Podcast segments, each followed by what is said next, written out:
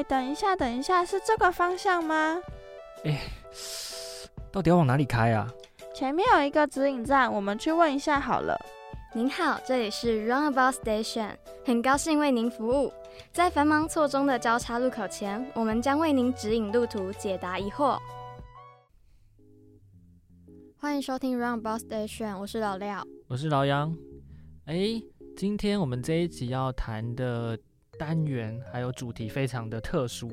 嗯，就是也是延续我们之前在聊传统的东西嘛。对对对。那我们这次要聊的东西就是。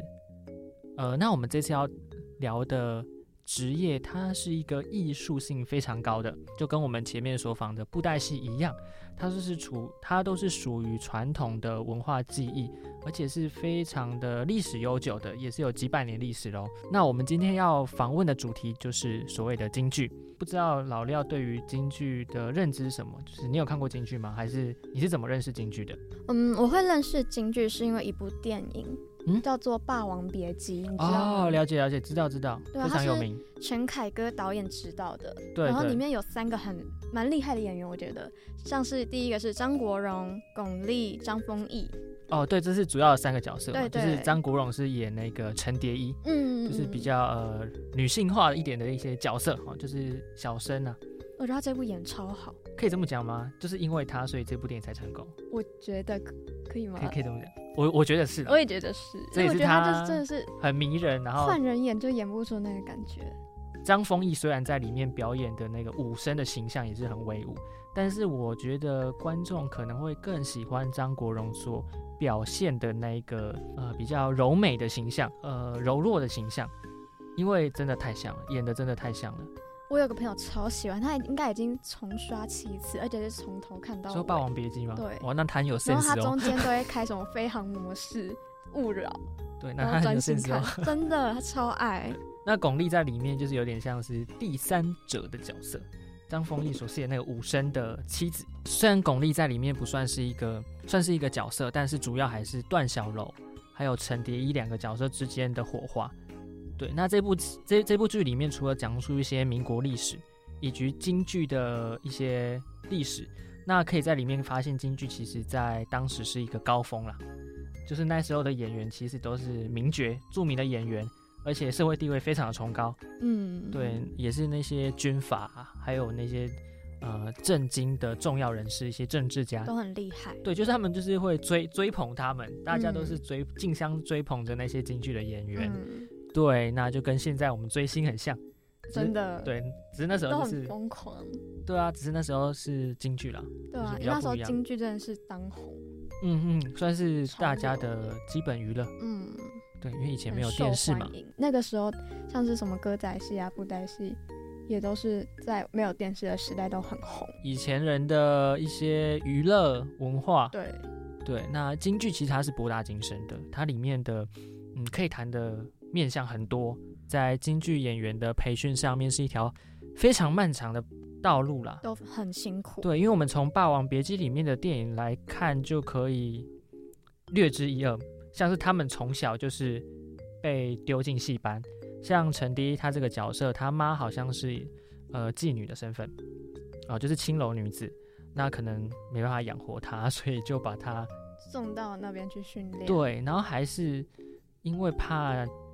那些梨园不收留他们，他怕那些剧团不收留他们，所以就把他的小拇指剁掉。我觉得超残忍的，就是让他们觉得啊，我们真的很惨，那拜托你收留他。所以他就是变成一个弃弃被抛弃的小朋友，嗯，也不算弃婴啊，因为已经年也是一个小朋友，弃孩，好孤儿，反正他就是被跑，就是被他妈妈送到里面去，嗯，然后在里面认识他的大师兄，就是段小楼。那他们在里面就是。从小就是相生活在一起，然后师傅也非常的严厉，非常严格，然后带他们一路一路，然后从本来的小生小生童，就是小朋友，然后演到当代的名角，这样慢慢的成长起来。对对，主要在讲这一段故事。那如果对京剧可能不是那么熟悉的听众朋友们，可以先看《霸王别姬》这部电影来。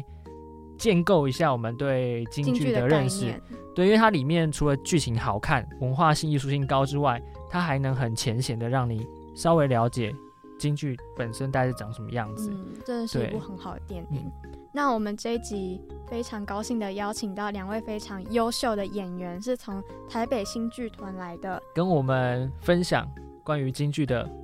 大小事情。没有错。那各位听众们不要离开，精彩的节目内容还在后面。那让我们休息一下，广告之后马上回来。这个案件的历史应该是这样：追溯源头来看，发生原因应该是这个。这里是贝克街两百二十一号，请问你哪里找？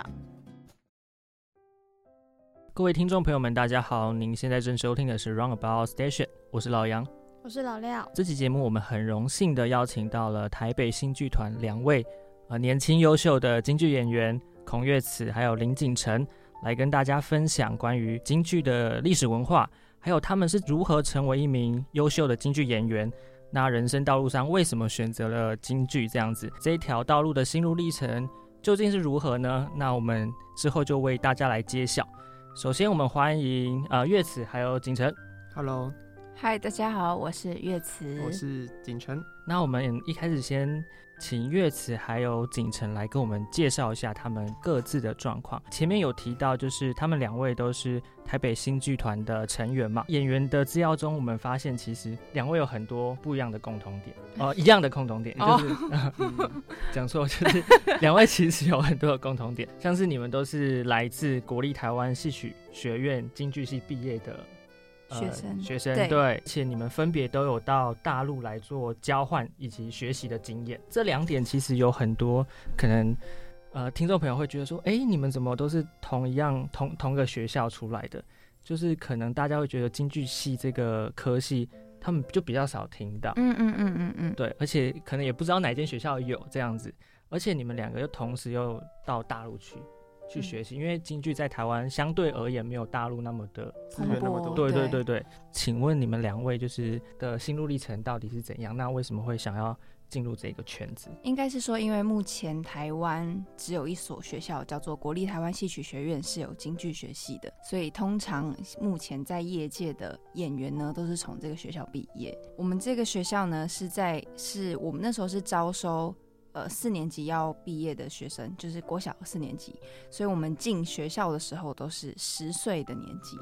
然后进到学校这样子，然后就离开家呃离开家里就开启住宿生活，就很像军事化教育的感觉。这个就很像，其实大陆很多学校好像也是这样，就像科班的武术什么，好像都年纪轻轻就是投入到这个可能产业或者是演员的活动当中这样子。你刚才有讲到你是从小学就进去了，就是戏曲学院给人家印象，它好像是大学。但我们我们小呃，应该说因为京剧的它的培养是需要非常长的时间的，然后那个时候因为年纪小的时候塑造能力。也比较强，老师也可以看出你的性质，然后再去多加发展这样子。我们那个时候就是五年级的时候进校，然后就会开始一整串京剧训练这样子。对，嗯，了解。景晨你呢？你说这是关于学校吗？对对对，关于学校还 有关于为什么嗯你会想要进入这个呃京剧圈？哎、其实我们以台湾来说啦，我们学这个戏曲的，相对是可能大多数都是家境没有那么好的。那像我是也是本身是单亲，然后是因为妈妈在卖海产粥的客人，她的女儿是读我们学校，刚好我们学校是公费，对，哦公费主要是这个原因，然后就觉得还不错，然后就考考看。那当时我其实我从五年级到高三我是学习歌仔戏的，然后我是到大学才接触京剧，所以我算是两个剧种 对这样子上来。但是诶、我们从五年级到高三的所谓我们基本功的训练，其实是蛮多共同点的。，对，嗯，嗯，哎、那是什么契机让你想要从歌仔戏然后转到京剧呢？歌仔戏相对来说是一个女女生女演员比较吃香的一个剧种。那在业界来说，像是唐美云老师啊，或是很多呃孙翠凤老师啊这种女生扮演呃生行男生的这个味道，是他们歌仔戏就是很独特的一种。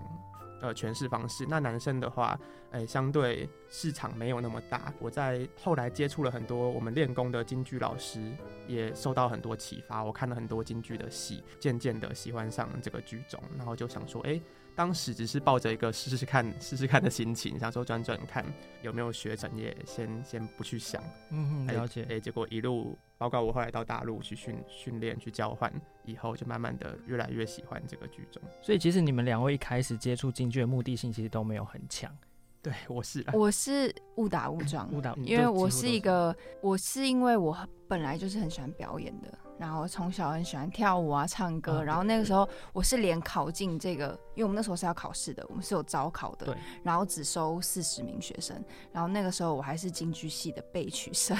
嗯对，，然后那时候我也我也不懂为什么我要考京剧系，然后考进去也想说，嗯，京剧是什么东西啊？然后想说，呃，这到底在干嘛这样子？然后在包含我在训练的时候都不知道我自己在干嘛。然后是到了我快要上国中的时候，有一天我就发现戏曲的美，然后京剧的美，然后我才决定要在这个学校里面就是关关斩将这样，就一路这样下去，一路这样下去。嗯对，其实今年也蛮特别一年，因为我们从呃金钟奖里面就看到很多，像是呃汤呀美云老师，对陈陈亚亚兰老师对陈亚兰老师，然后他就拿到台湾第一个 最佳男主角奖，然后他就是以歌仔戏的身份。是。那京剧的部分就是理性的茶金，他有一个最佳女嗯配角奖，对。因为他饰演的也是一个京剧的角色。这样子。对对对。嗯。对，所以今年算是台湾以戏曲来说，对对，嗯。已经算是大丰收。对，很感动的一年。对啊，对啊，对啊，应该是嗯。现代呃，我们戏曲慢慢诶、结合一些电视影视产业以后，还蛮蛮受那个大家喜爱。嗯嗯嗯，对对，因为毕竟今年也是算特别一年，就是疫情之后，对对对就让大家看到其实台湾有很多不同的文化面向，嗯就是不单单是我们传统通俗所认为的那些戏剧啊或电影。嗯，没错。那听完岳慈和景城的分享之后呢，我们现在来正式和听众朋友们介绍一下什么是京剧。可以请岳慈和我们分享一下吗？京剧就是呃结合了非常多，应该说，因为京剧那时候是嗯、乾隆过生日的时候，然后徽班进京，然后结合非常多剧种的一个剧目。大家可能会常常把京剧跟歌仔戏搞混，是啊，是啊，对对对，那其实是有非常多不同的差异性的。比如说我们在语言的部分呢，就差了很多，一个是闽南语。一个是国语，那我觉得京剧它特别是它结合了呃那时候非常蓬勃的各种剧种的优点，然后结合在一起，然后在北京留下来的剧种，所以叫做京剧。而且就是从资料里面来看，其实京剧就是刚才岳慈有讲到，就是从清朝开始就是嗯广为人知嘛，慢慢的就变成大家所喜欢的。但是京剧一开始好像是人家会觉得它是比较俗化的东西，哎、对，因为当时是民时间的东西。对京剧在形成之前，主要是昆曲是最大的一个百戏之母的一个剧种。京剧后来会那么广为流传，就是因为它很接地气，它的故事扮演的很多剧目都是可以去连接观众的生活的，所以有些哎市集市井百姓们他们。特别喜欢看，因为它没有那么高尚，它的文词也没那么难懂，所以后来呢，京剧那么快的快速发展，也是因为它的比较稍微通俗一点的这个特性。诶，那刚才就是景城有谈到昆曲的部分，是，对，那昆曲在台湾应该是白先勇老师在这一方面是其实蛮做了蛮大的贡献，在复兴昆嗯曲的方面。那可以请你跟我们稍微讲一下昆曲和嗯京剧之间的嗯差别是什么吗？主要最大的差异，呃，一个是用笛子来伴奏，主要的呃伴奏是笛子。那京剧呢，就是我们的京胡胡琴。昆曲呢，还有一个很大的特色，就是它用吹腔，那它的所有的曲调都是没有过门的。所以常常我在唱昆曲的时候，会在想说，哎、什么时候吞口水？因为一唱可能就十分钟，完全没有间奏。最大我最大的挑战就是这样，因为我是先接触京剧，后面接触昆曲。嗯那大家对昆曲的印象呢，可能比较柔美，它比较可以去抒发情感，比较柔和。那京剧呢，它的京胡的声音比较高亢，所以呢，它在欣赏的风格上又可以增加更多亢奋啊，或是很多呃演员在更激昂的这个表现。情感就是比较丰富一点点。对，这昆曲的情感是比较内化的，对，哦京剧就稍微外放一点。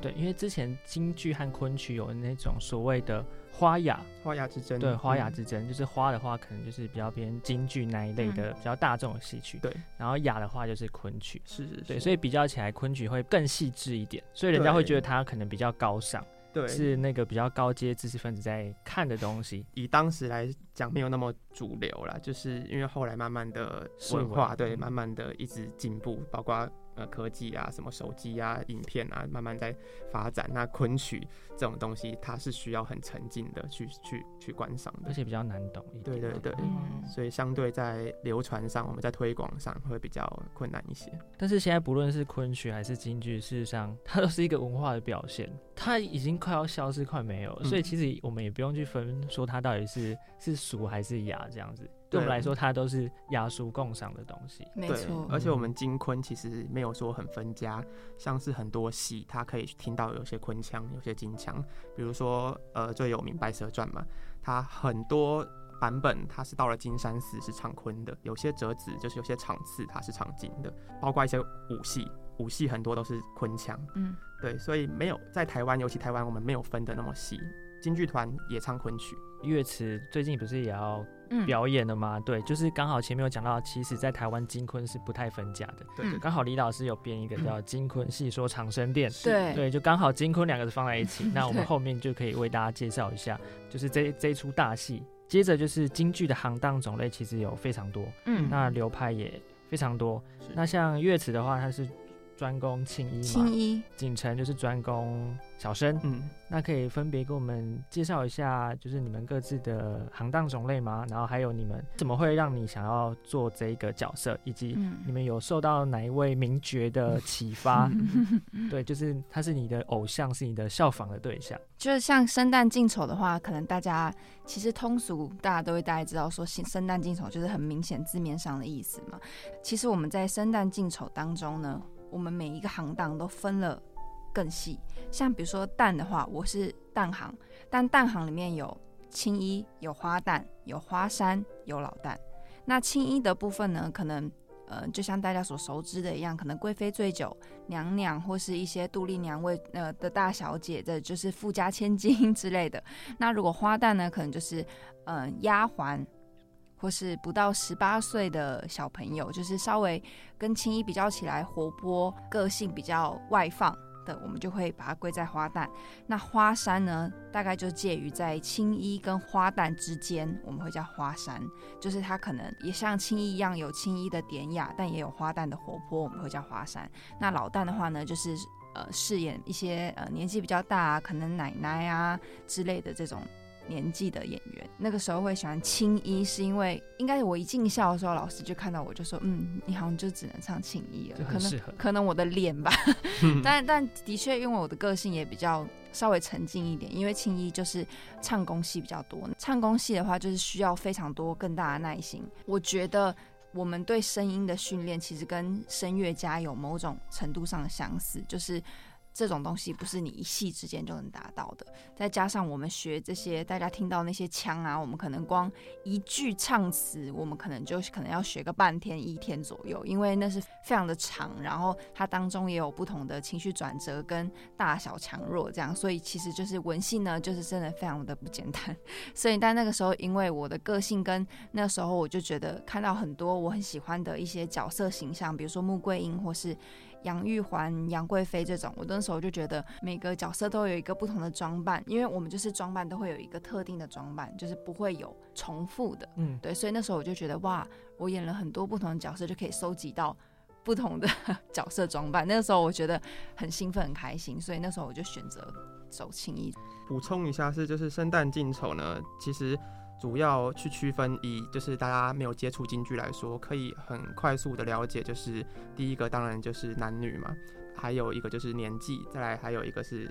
人物的个性。生行的话，通常就是比较正派，可能长相稍微是比较好看一些。近行或丑行呢，高颜值，对高颜值，那近行可能就是比较粗犷，丑行呢诙谐逗趣。其实我觉得蛮好分辨的。嗯，我觉得我接触京剧以后学习小生呢，也是一个蛮大的挑战，因为我们小生是用呃假音，就是小嗓，我们叫小嗓，就跟青衣一样。当时歌仔戏反而是用大嗓，就是我们的本身的声音。呵 呵啊，对，那我在学习小嗓的时候也遇到很多瓶颈，然后每一个行当呢，它的表演差异其实都很大，都很有嗯特色。前面就是两位介绍了非常专业的关于生旦净丑嗯还有青衣花旦的各自的特色，我就是完全插不上话。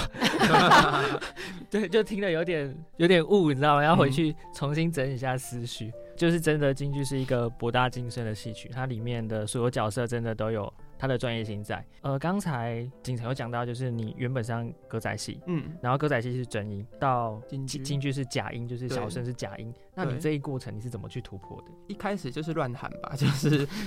尽尽量模仿老师。一开始当然也会一直破音，或是声音很微弱，因为假音嘛，假音很容易就是很小声、很细、很尖、很吵，这个都是要慢慢去训练我们的声带，因为其实声带就是。也是有肌肉的，就像我们有时候锻炼身体的肌肉，声带也是需要一定的时间去锻炼。比如说，我今天唱一个调门，那今天可能唱比较稍微矮一点，慢慢的训练一定的程度以后，再往上调一个，我是慢慢这样子往上去累积。还有声音的稳定度也是需要去肌肉嗯去维持住的，所以你们京剧演员的肺活量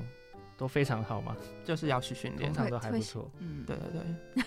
然后你们只是我们的体力上也有差，就是我们体力如果比较好的话，那唱的话也会比较有人有力比较有力。。哎，那你们有没有什么职业伤害？对你们来讲，职业伤害，我觉得如以声音来说的话，就是要找到正确的发音方，式。因为如果其嗯实我们就像其实像就像唱歌歌手一样，就常常会看大家看到说哦什么声带长茧，其实我们也是，就是你如果没有找到一个应该说好的共鸣点，你是会都用声带去嗯支撑的话，其实就会长茧，所以我们也要好好的 保护。对对对，我主要是在唱的时候呢，我觉得一个比较大的因素就是你唱完你会不会觉得喉咙很痛？如果很痛的话，就表示你就是没有找到发声不对发声不对，可能会累，但是不应该痛。像像我哥是他是体育老师，他就是因为带小朋友，因为他要教国小的，然后他每次回家都跟我们讲说，哇，他喉咙快不行了，好像去检查有长茧什么什么的。哦，对，然后因为我之前因为也有想过当老师，因为我我也是那种属于讲话不能讲太久的人，就是嗯可能三十分钟、一个小时就差不多极限了，就喉咙就开始很不舒服，很不舒服。就像可能像上次我录节目录到后面，我就跟我另外一个搭档说，我快我我快不行了，就是叫他问，就是果然就是我请教过我们的老师，就是他上课真的可以讲很大声，然后都不用麦克风，真的超厉害。然后他就说你就是太弱了，他说我们这种经验老道都知道要怎么讲，怎么讲话？其实讲话也是，我觉得有时候你不知道怎么讲的话，反而更伤喉咙。像是用喊的那个真的是 对对对，而且现在小朋友不听话的时候会超对对对失控。前面听完了景城的故事之后，据我们所知，乐慈好像很常演《贵妃醉酒》，就是算是你的招牌戏目吗？这两年吧，嗯。应该说这两年啦，其实，但是没有到招牌，因为应该说，其实我就像我当我刚刚前面所说的一样，就是我是一个契机之下喜欢上京剧，刚好这个契机就是《贵妃醉酒》这出戏，因为呢，我们那时候在学校演出机会比较没有那么多，呃，我其实到了职业剧团之后，其实我非常非常想演这出戏，但是一直都。没有什么机会，因为人物很多。那刚好是我们上次在青年会演那一段时间，刚好就推派了这个《贵妃醉酒》，好像就引起了一个小小的、轰动，小小轰动，小小轰动而已。就是他算是发挥的蛮顺利、蛮成功的。对对对，刚好我们那次的文宣可能有打到大家的心里面，因为刚好也有搭上那个茶经的风潮啦。嗯我们的来宾都很谦虚，像你长生殿也是演贵妃嘛，嗯。前面提到贵妃醉酒也是演杨贵妃，那你在饰演这两种不同的剧目，又同时一样的角色，有什么嗯样的不一样吗？我觉得应该是说，因为其实比如说像《贵妃醉酒》这些戏，就是嗯，比如说青衣的一些大家都熟耳熟能详的戏，什么《天女散花》这些，就可能是我们在学校训练的时候都会学到的戏。但是因为京剧它其实是一个城市化的东西，城市化的训练，所以变成说我们可能小时候老师就是口传心授，一招一式教你，呃，出场走几步。往右走几步，往左走几步，所以可能当初我在学校学这个戏的时候，会比较像是把老师的路子整个复刻走出来对点点，制式化这样。那个时候比较不会去想到说，哦，你可能你可能知道就会知道说，哦，这个地方就是生气啊，这个地方就是觉得他怎么不来，皇上不来很生气，所以我要表现很生气。因为小时候真的不会去想到更多，但是你可以知道故事，但是你不会有更多的体会。但我觉得，呃，我在呃，比如说在剧团这次演醉酒的时候，我当然我也有去请益我之前的老师，但是我会觉得，因为随着年纪增长，其实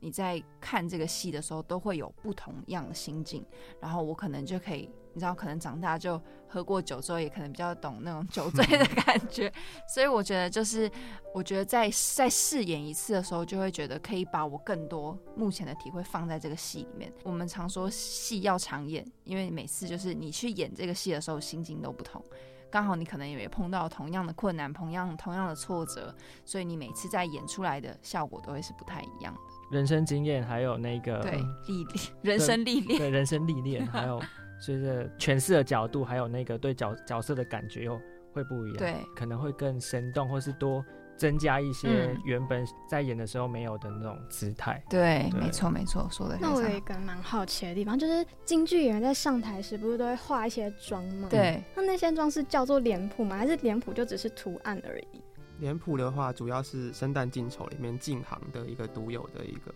化妆方式。丑行也会有小的脸谱，叫做豆腐豆腐块。生跟旦的话，主要是画油彩脸，也是大家可能比较印象中《霸王别姬》的那个虞姬的这个装扮，有红色的底呀，然后眼线那样子，我们叫油彩脸。脸谱的话是净行，它很多的不同颜色、不同的呃画法，会有不同的。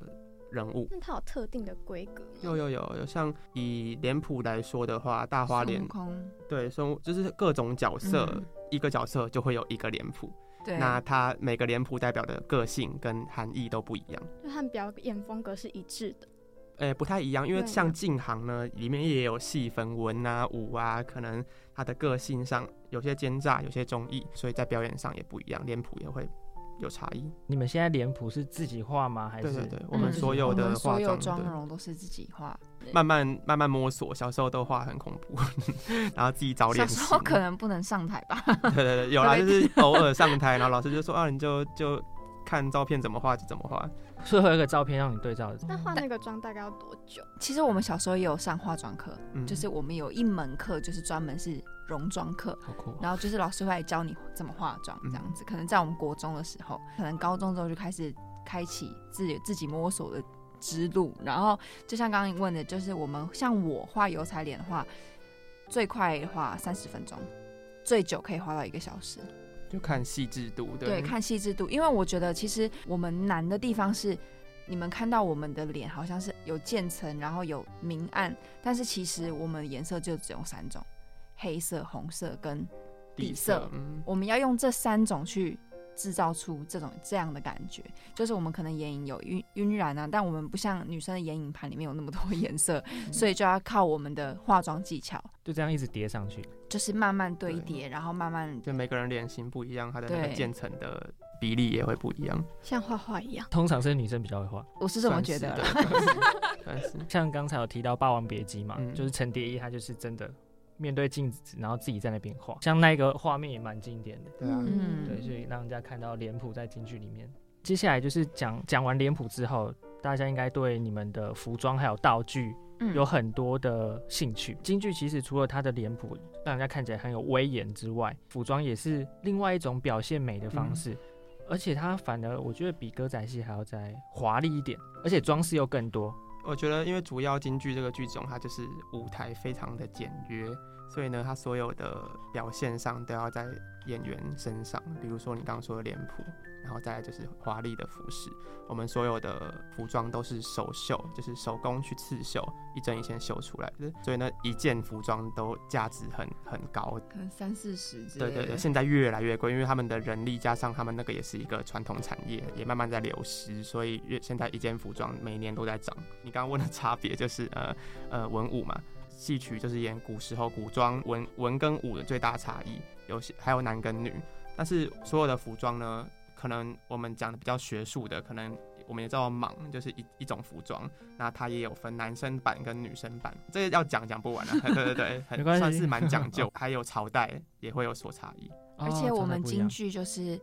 不能乱穿，不能说哎，我觉得这个搭这个好看，然后我就这样穿。我们就是每个角色。每个角色就是固定一种穿法，而且我们有一个呃京剧的谚也是谚语嘛，然后就说宁穿破不穿错，就是宁愿它旧到一个爆 爆掉，就是可能已经快快断了之类的，但是你还就是不能穿错的，就是每个角色就是他有一他一定的穿法规矩，所以我们也会有专门的衣箱老师帮我们穿衣服。穿衣服要多久？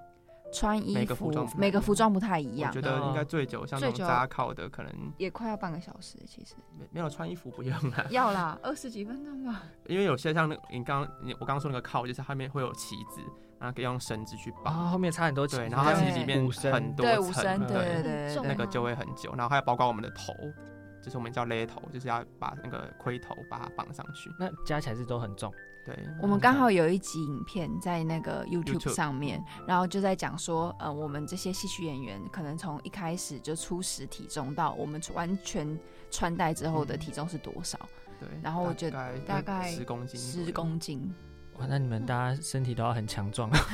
都很健壮对，哎。还是分角色啊。像有些文戏的话，它就是会比较稍微少一点。嗯文戏的话是不太不太一样的，比如说像那种凤冠，就是我记得我小时候第一哦次戴那个贵妃的凤冠，我都觉得我的就是脖子就开始不快断了停支持的使唤，就是你要非常的用力去支撑那个凤冠，而且因为我们的盔头就是非常勒得非常紧，就是要。扣在你的头上的。嗯，因为不然我们就是不要在台上掉嘛，所以他你都会听到那个绳子发出那叽叽叽叽叽的声音，嗯，然后可能我们还没上台前，你就会看到很多人都在后面这样。就是头很痛。头很痛，对，因为我们是会把那个血液整个是封，就是会它没办法达到上面，它打不到上面，所以你就开始头皮发凉，然后整个人都不对劲这样子。真的很辛苦我。能体会，像我们以前高中的时候，那个军军训课要打靶，嗯。啊然后我们那时候也是去，反正就是去营区军营打靶，嗯。然后每个人都是要带钢盔，嗯，然后又背防弹背心。哦。嗯，但是因为他们发的装备事实上都是比较旧的，哦。就不是现在新制的换发的装备是旧的，嗯。然后都是纯钢铁的那一种。哦。然后我们光是 因为那个钢盔好像也是五到十公斤的样子，哇，我们也是戴一个三十分钟，大家都受不了，嗯，真的就非常非常的重，所以嗯。就是大家应该可以想象，就是京剧演员他们嗯表演身上的那那一身装备所要承受的心理压力是什么？很热，对，对要多层。戴很久，对，那刚才讲到衣服的，现在刺绣的那个嗯，整套花费很贵，就是顺便宣传节目一下，因为我们啊，下礼拜啊。刚好要到大道城的御风旗袍店的那个哦。老板，刚好是制作聂隐娘戏剧服装的师傅啊。哦，然后我那时候去问他要不要接受我们采访的时候，就看到墙壁上挂一片就是聂隐娘的东西。嗯，啊，对，但是他也没有跟我们说多少钱啊，重点，那一个不便宜。反正他就是很，反正他就是很帅，就说哦，对啊，那是我做的啊、但现在京剧服装台湾目前是没有在做，所以你们都是穿之前的还是？之前的然后跟大陆大陆定制的，嗯，对都是手做嘛？对，他有现在有机器的，只是我们通常不太会用机绣的，视觉上差很多。嗯，对人工会比较细腻一点。嗯对哎做传统产业的要嗯 要支持手工。支持手工真的，嗯，京剧和其他表演类想象真的蛮不同的。那如果说京剧和其他表演，它的形式是有比较特别的地方吗？像是什么四功五法？哦，嗯嗯，就是其实我觉得京剧算是保留了你刚刚说四功五法比较多的一个剧种，哎，包括昆曲了，像是刚刚谈到的歌仔戏，我们台湾的歌仔戏、客家戏这种的话，它哎会比较生活化，因为他们要讲求可能接地气，很很多是外台戏，演给民间的阿公阿妈或是爸爸妈妈看。那京剧的话呢，它就会更讲究刚刚说的四功五法。那什么是四功五法？就是我们的身段跟唱腔这方面。那同时呢，也要注意我们的表演。刚刚乐慈说的，他演贵妃醉酒的时候，要去揣摩他的个性跟他的心路历程等等。那我觉得这是京剧比较困难的地方，因为它又要顾我们的美，呃，身体的美，那同时也要去注重说，诶，在表演上是不是符合我们这个人物。所以我觉得算是真的很困难，因为你要让观众去真的喜欢，那你就是必须要感动观众嘛。那你不能只是走城市化的东西，所以你在城市化的标准之下，还是必须要去注重你的表演。歌仔戏和京剧其实常会被我们所误解，嗯就是混淆，其实大众其实我说真的就是真的看不出来京剧和歌仔剧歌仔戏有哪里的差别。你有看过京剧吗？有，我看过京剧对，因为我以前念，我其实之前是念历史，哦然后历史系哦，对，然后后来转念新闻系。那我们其实就是对这些东西都嗯会系上，因为我们会既然会进进到这个系，嗯当然就是会对一些文化的东西就比较有兴趣，兴趣。那其实我认识京剧是从霸王别姬》，就是陈凯歌的《霸王别姬》开始认识，因为我觉得张国荣真的诠释的很好，对对，就是很多人其实都被这个东西启蒙到，就是想要认识京剧，但是事实上我们没有门路是觉得说京剧和歌仔戏它到底就是本质上的不同是什么？除嗯了我们可能可以从语言上去分辨，一个是国语然后一个是台语，但是可能服装上似乎都有一点点嗯那么的相相似。似，因为主要就是戏曲嘛，它都是演古时候的故事，就是都是穿古装，所以很容易被混淆。像我刚刚说，我是算两个剧种都学过。对，那在之前呢，我高中之前学歌仔戏，我们也也会学三功嘛，比如说我们要翻滚，要练柔软度，我们要可能要搬腿。现在的歌仔戏呢，在业界会比较不是说不用，但是呢，他们是比较生活的，可能包括我们的戏曲你们知道锣鼓点吗？就是会有锣鼓的配乐，对，歌仔戏呢反而很多的时候是用音乐背景音乐去伴奏，它比较少锣鼓，这也是我觉得呃大家可以着重去分别的一个地方。还有生活化的表演，可能歌仔戏在表演上它会比较自然，就是它会没有那么多身段的东西，它可能跟你说，哎、我要干嘛，或是、哦我们去哪里的时候，它可能就会哎、指那边，有点像是像那个金钟奖嘛，那个孟婆客栈，哎、大家会觉得说，哎、很容易理解，但是呢，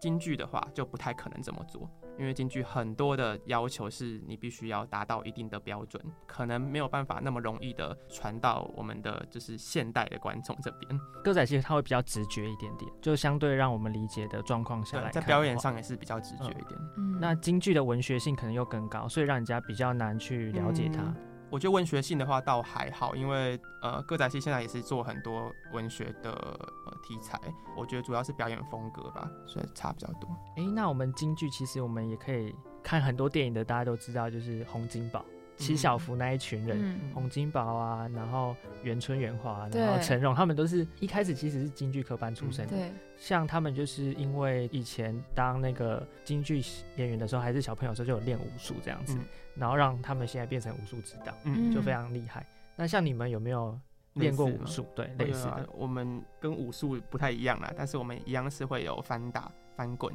啊，身段那些。身段对，然后我刚刚说了踢腿啊、柔软度这方面。现在时代一直在改变，除了传统的京剧剧目，现在有没有发展一些比较不一样的主题？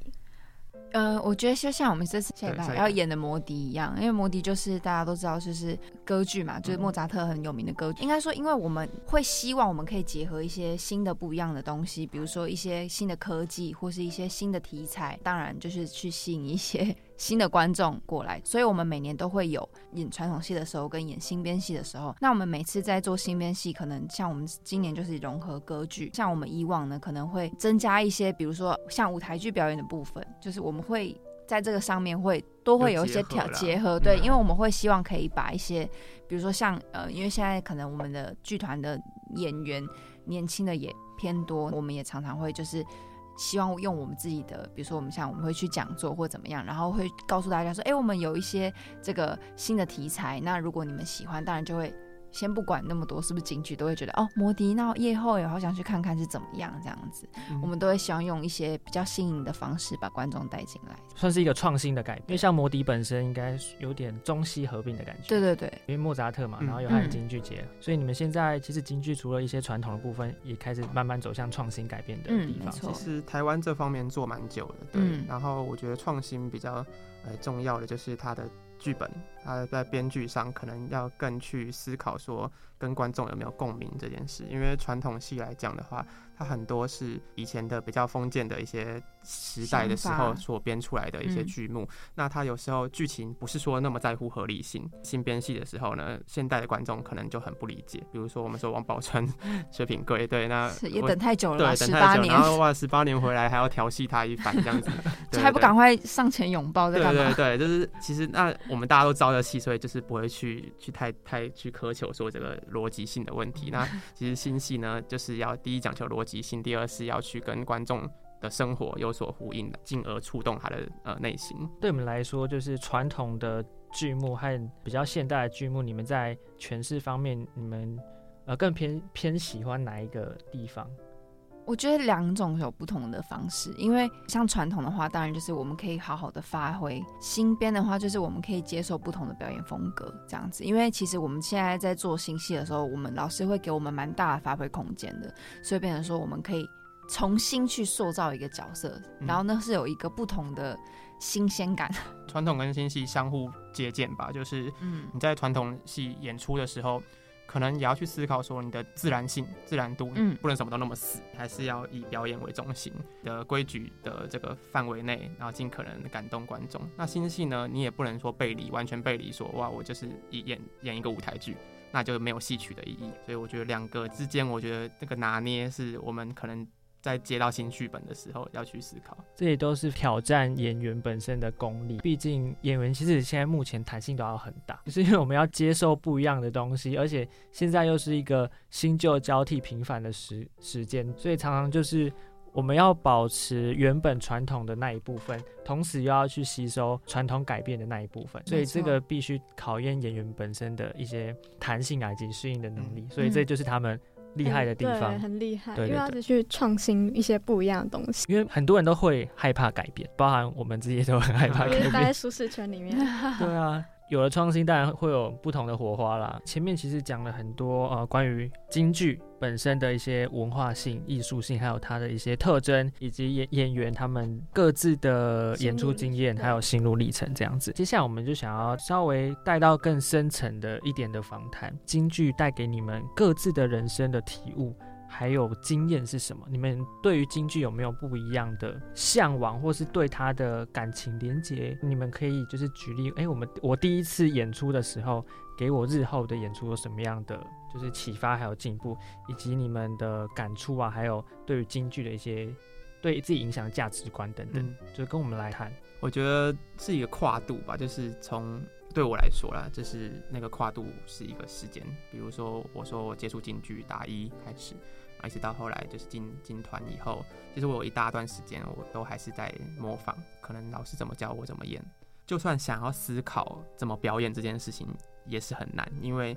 光那些身段的规范，还有你要注重你的美感上，就可能让我忙不过来了。一定的积累以后呢，我觉得这是最大的改变，是我觉得心态上的放松，就是心态上没有那么要求说每一件事情一定要做到最好的时候呢，我反而在表演上我觉得比较自然。尤其是京剧这种东西，又是一个很追求规范的东西，对我来说那时候压力很大，就会很怕大家会觉得说哦不规范。有印象比较深刻是我那时候刚来新剧团的时候演出《玉堂春》，然后这出戏里面就是有一个小生的角色，他虽然说戏份不大，但是呢他又贯穿全剧，就是他算是一个算是核心这这出故事里面的核心的一个角色。在这出戏上，我反而没有说那么。去思考说会不会演好这件事情，我反而着重去注重我的表演。比如说，在我要去解救我的之前的一个算是心爱的一个女生，她被她要去牢里坐牢了，那我我已经当官了，所以我要去解救她。在这个过程中呢，要怎么去转变？因为我不能让大家发现说，哦，其实这个犯人是我的之前的一个喜喜爱的女生。在这些，我要去思考说怎么去表演这件事情，然后慢慢的去体悟。我觉得是京剧来说，我觉得比较重要的事情，也是对我的体悟比较大的。刚才有提到，其实京剧很大的难度在于说，它有很多制式的规范。嗯，就是我们在演出的时候，呃，不像电视里面的演员，他有那么大的弹性，可以用他自己个身自身的经验来诠释说他要怎么投入这个角色。对。对对，在京剧里面，就是除了你要投入这个角色的情感之余，嗯。你还要同时注重京剧这个艺术，对。还有它的规矩，对对，包含你一些身段啊，对。然后唱腔啊、服装啊，还有你的走动需要注意什么样的走位就是你要同时兼顾很很多多很多的东西，让你无法关注自己角色里面的那些情感什么什么，反而就是要到很后期，慢慢的一步步积累之后，才会慢慢的真的进入到那个状况。所以，我们戏曲的养成其实跟舞台剧有个最大的不同是，我们会先讲规范，我们会先训练我们的身体，最后再去讲说我们的表演这件事情。舞台剧它会先让你自己发挥，说，哎、你觉得这个角色先做角色功课，觉得这个角色应该要、怎么样诠释，它有可能可能有几种方式，先去思考说它在剧情上为什么要有这个转机。之类的，再去看你的可能走位或是你的动作好不好看。所以相对而言，你们真的难度就会更高一点。我觉得是，我觉得戏曲真的蛮难京剧了。因为同时又要兼顾很多很多不一样的东西，而且弹性又没有到那么大，相对而言。那月池你呢？我觉得我在可能还没有大学毕业之前，我都一直在怀疑自己，就觉得说，就是我花了这么多年，十二年，我们完整训练就是大学毕业是十二年，然后我会觉得说。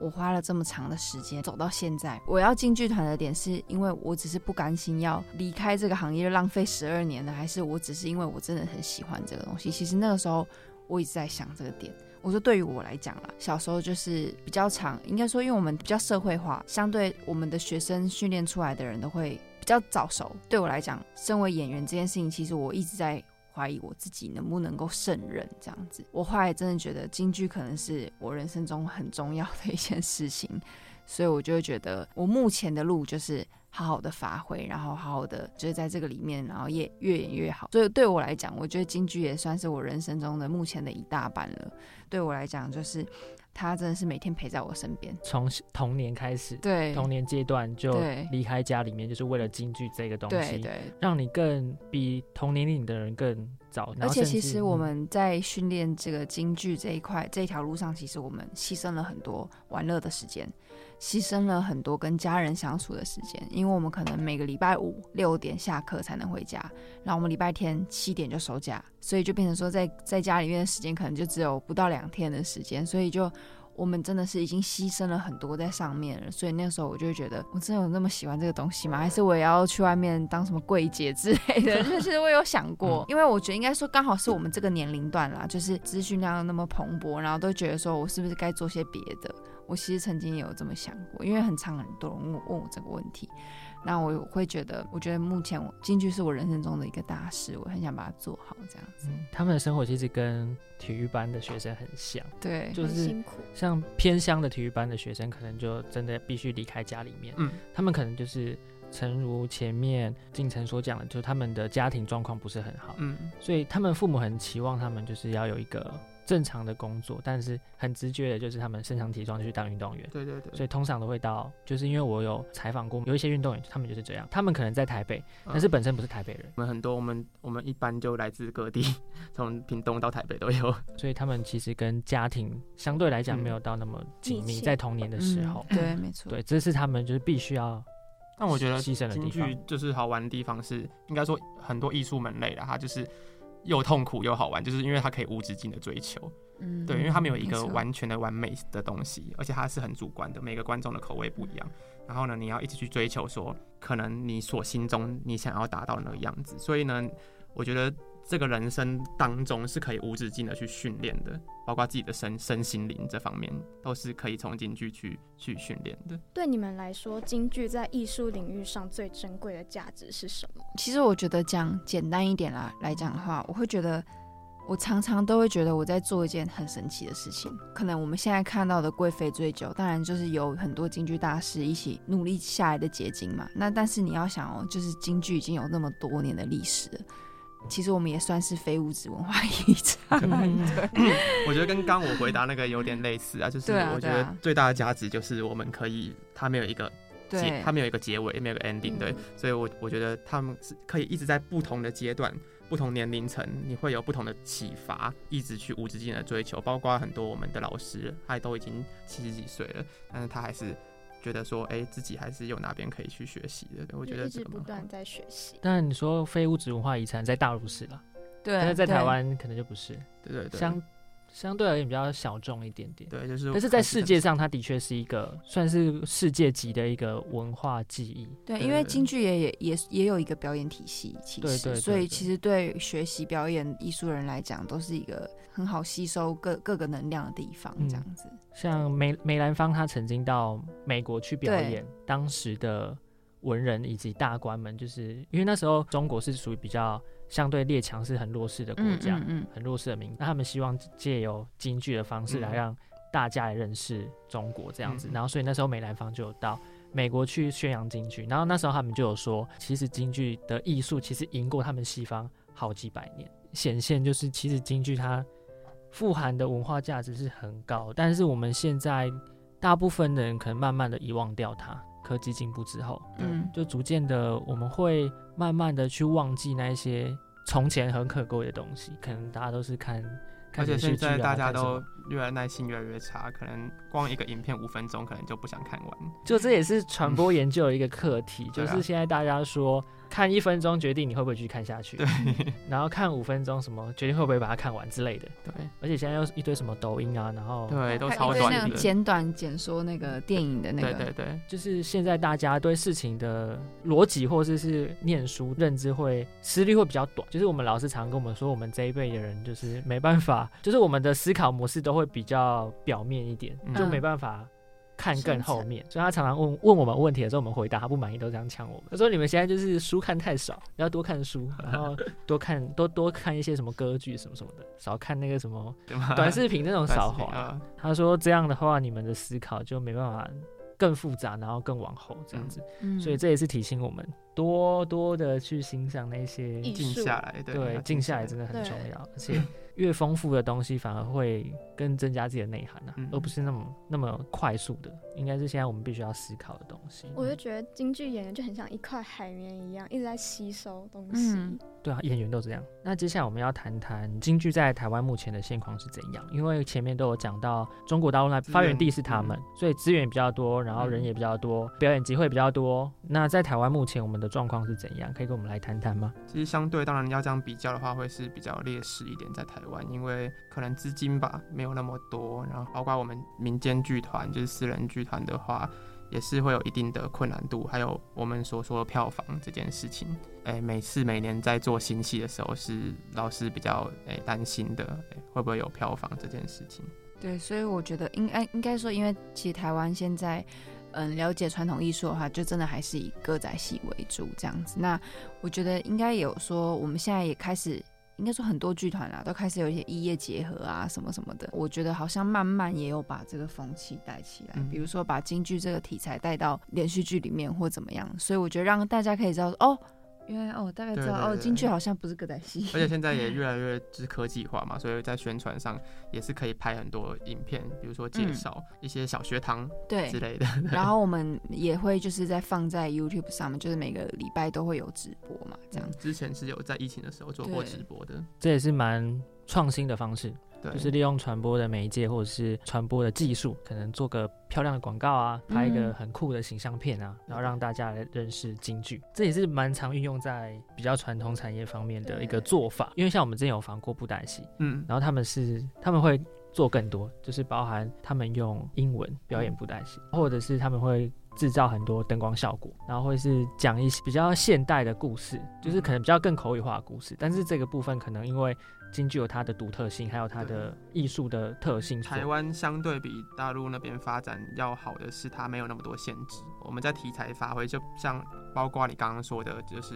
语言上，包括我们这是摩的，有很多的跨域的东西，可能不像大陆说，哎、你做什么都会就是被骂啊，或者说你这个怎么京剧可怎么可以这么做啊，等等的。那台湾的这个包容性是比较强的。就是前面我们讲了那么多，就是关于呃京剧的各种的介绍，嗯然后包含你们演员自身的分享，请你们来为我们来宾现场示范几句你们厉害的一些京剧的台词啊，或者是唱段，嗯然后跟我们来展示一下下。我是刚好就是这一次，因为我们呃金昆戏说长生殿里面的两个唐明皇，一个是我们宝春老师，另外一个是邀请国光剧团的温宇航老师。嗯那这位老师也是呃我的老师，也是在呃我艺术道路上很就是我对我影响很大的老师。这次邀请他来呢，我也就是刚好有这个机会在他旁边学习，所以呢，我可以唱一段呃这这出戏里面的昆曲。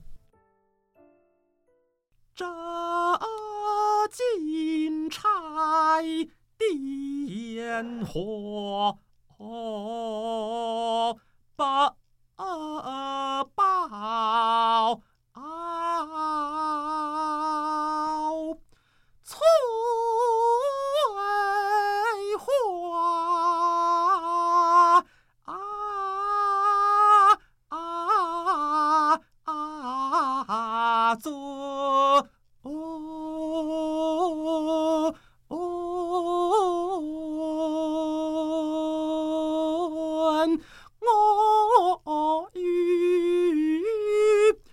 完之后非常厉害，就现现场听的话，而且是有一个共鸣的那种感觉。对我觉得他最厉害的地方是他的那个抑扬顿挫，就他可能拉很前面，然后忽然又断掉。气很长，歌手不是都说他们转音很强啊什么的？对，他们的那个幅度很大，嗯，就现场听可以感感觉到那个震撼不撼，一样。就非常浑厚有力，谢谢，很震撼。感谢你的表表演。演，欢迎来听我老师，会更震撼。我可以念呃几句《贵妃醉酒》里面的念白，哦。然后看要不要唱一句海岛兵。可以啊，好，没问题。好，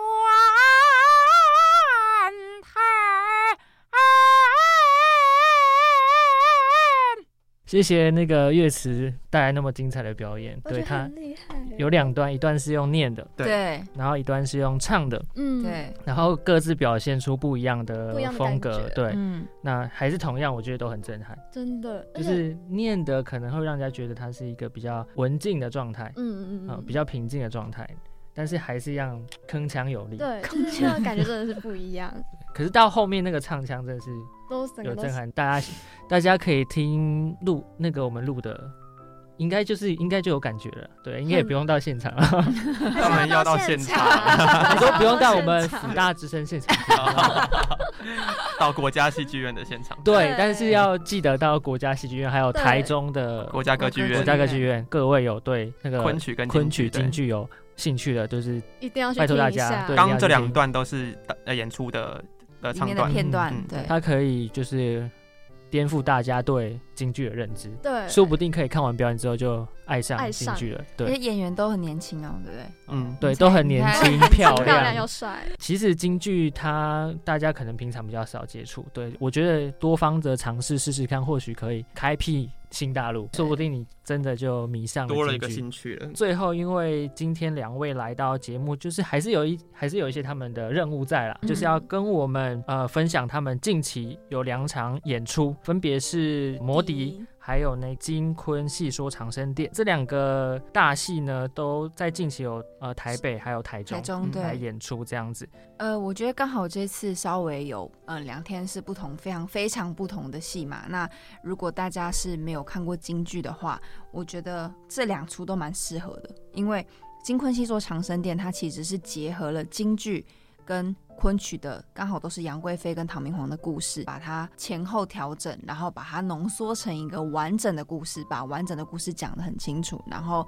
呃，我们这次有加西乐，也有那个大乐队，然后中西合并。魔笛的话，就是大家知道的那个快乐的捕鸟人，然后跟夜后的非常非常呃经典的咏叹调，那都在我们这个里面，我们会用不同的方式，但是你又可以听得到那个影子。那我觉得对于京剧去碰创新的东西来讲，我觉得魔笛是一个。很神奇的，我们融合的嗯非常神奇。我们去年其实也有首演过了，那个时候就是也是呃票房都卖的非常好。呃，我们这次呃里面有非常多灯光影像、舞台部分、设计部分跟音乐部分也都是集合了呃各个专家这样，所以我觉得这两天的戏刚好一天是传统一点呢，就可以看长生殿；那你想看真的很新很新的东西，就可以看魔笛这样子。嗯对，就是让各位听众有不一样的体验，就不论是视觉上还是听觉上，其实对。对你们来说都是一个很大的震撼。对，那不但可以看到年轻演员在京剧上面的贡献，还有他的卖力演出之外，嗯，还可以看到我们的一些大师级的老师有参与表演，对对，没错。像，是李宝春老师是是也是呃这一次的